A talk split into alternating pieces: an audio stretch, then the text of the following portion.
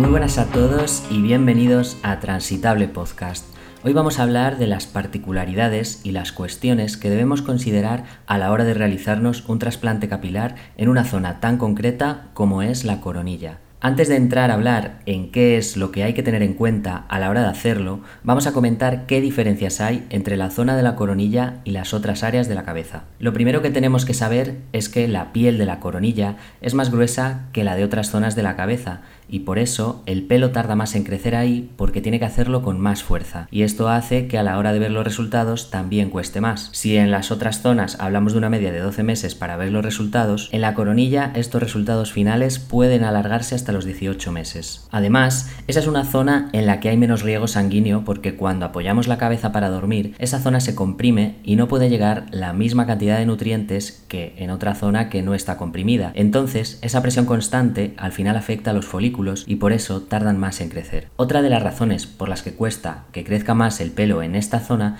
es porque es la zona que está más expuesta a todo. Me refiero a factores externos como el sol, la lluvia o el frío, que al final todo ello también repercute en el crecimiento del pelo. Pues bien, ahora que hemos visto un poco las particularidades de esta zona, vamos a ver cuáles son las problemáticas con las que nos podemos encontrar a la hora de plantearnos un trasplante en la zona de la coronilla. El tricólogo o tricóloga nos debe realizar antes un análisis para determinar si nos merece la pena o no hacérnoslo por las cuestiones que vamos a ver a continuación. Y es que esta zona de la cabeza no suele ser la prioritaria para los cirujanos por todo esto que vamos a ver. Una de las cosas que se ha de tener en cuenta son los remolinos del cabello y los patrones del nacimiento del mismo, porque según me explicó mi tricólogo, la zona de la coronilla es menos agradecida visualmente hablando. Esto se debe a que cuando nos miran o nos miramos de frente, lo que se ve son varias filas de folículos una detrás de la otra, y esto visualmente es lo que hace que se note mayor sensación de densidad, cosa en la que también influye, como he dicho, el patrón del nacimiento del pelo y la angulación, porque la coronilla, a diferencia de otras zonas,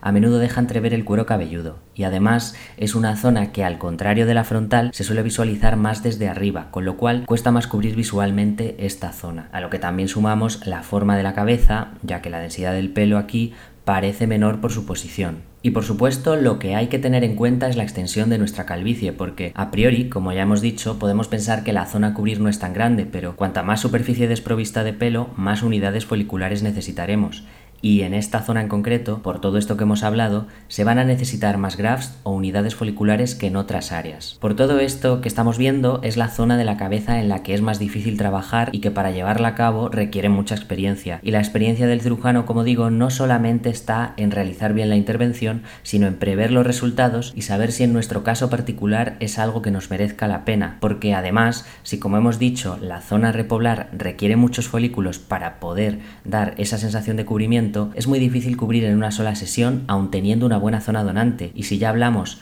de que tenemos un pelo fino y poco denso en la zona donante, lo prioritario es garantizar y tratar primero la zona frontal para poder disponer de un número suficiente en esas zonas, intentando mejorar siempre, en primer lugar, las zonas más cercanas a nuestro rostro, que son las que de un primer vistazo van a cambiar totalmente a mejor nuestra imagen. En mi caso, tras hablar con el tricólogo en la última revisión, le planteé lo de aumentar la densidad en la coronilla, ya que mi trasplante únicamente se ha centrado en la zona frontal. Pero él me fue comentando todo esto que hemos dicho y tras analizarlo bien me dijo que no me convenía hacerlo porque, aunque de primeras pueda parecer una zona pequeña, se requiere una extracción grande por todo lo que hemos comentado. Y por lo que ocurriría en mi caso es que esto de lo que muchas veces hablo, de que rapándome el pelo muy cortito no se nota eh, que me haya realizado ningún trasplante de pelo, si a mí me volviesen a realizar otra extracción igual de folículos, ya sí que se notaría esa falta en la zona donante, porque además yo suelo llevar el pelo bastante cortito por los laterales, por lo que hablando con él me dijo que no merecía la pena meterse en eso. Claro, para mí en ese momento fue un poco desilusionante, pero en realidad hay que hacer las cosas bien y pensar que tampoco podemos estropear una zona para arreglar otra que de primeras puede pasar un poco más desapercibida porque cuando hay que priorizar, como hemos dicho, lo fundamental es utilizar las unidades foliculares para cubrir las zonas más cercanas a nuestro rostro que al final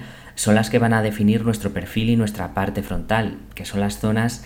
que remarcan nuestra imagen. Y él ya me lo decía, que cuando repoblase esta zona el cambio visual iba a ser muy notorio y es algo que sin duda pues he podido comprobar. ¿Qué ocurre entonces en este punto y qué alternativas tenemos actualmente? Pues los tratamientos farmacológicos que nos los tiene que recetar nuestro médico tricólogo, como es el dudasteride o el minoxidil, siempre hablando en los casos de la alopecia androgénica, claro. Y también podríamos ayudar con otros tratamientos cosméticos como las vitaminas o el plasma rico en plaquetas del que ya hemos hablado varias veces para estimular el crecimiento de los folículos que aún están activos. Y por supuesto, todo hábito saludable que podamos realizar será de gran ayuda. Si tenemos una alimentación adecuada, contribuiremos a nutrir mejor nuestros folículos. Y si además realizamos actividad física de manera regular, también ayudaremos, entre otras cosas, a tener una mejor vascularización que ayudará a mejorar el riego sanguíneo. Algo de lo que ya hemos hablado en el episodio 30 cuando se hable de los beneficios del deporte en la salud capilar. En definitiva, todo lo que podamos hacer va a ayudar, aunque siempre hay un orden de eficacia que yo os he ido citando de mayor a menor,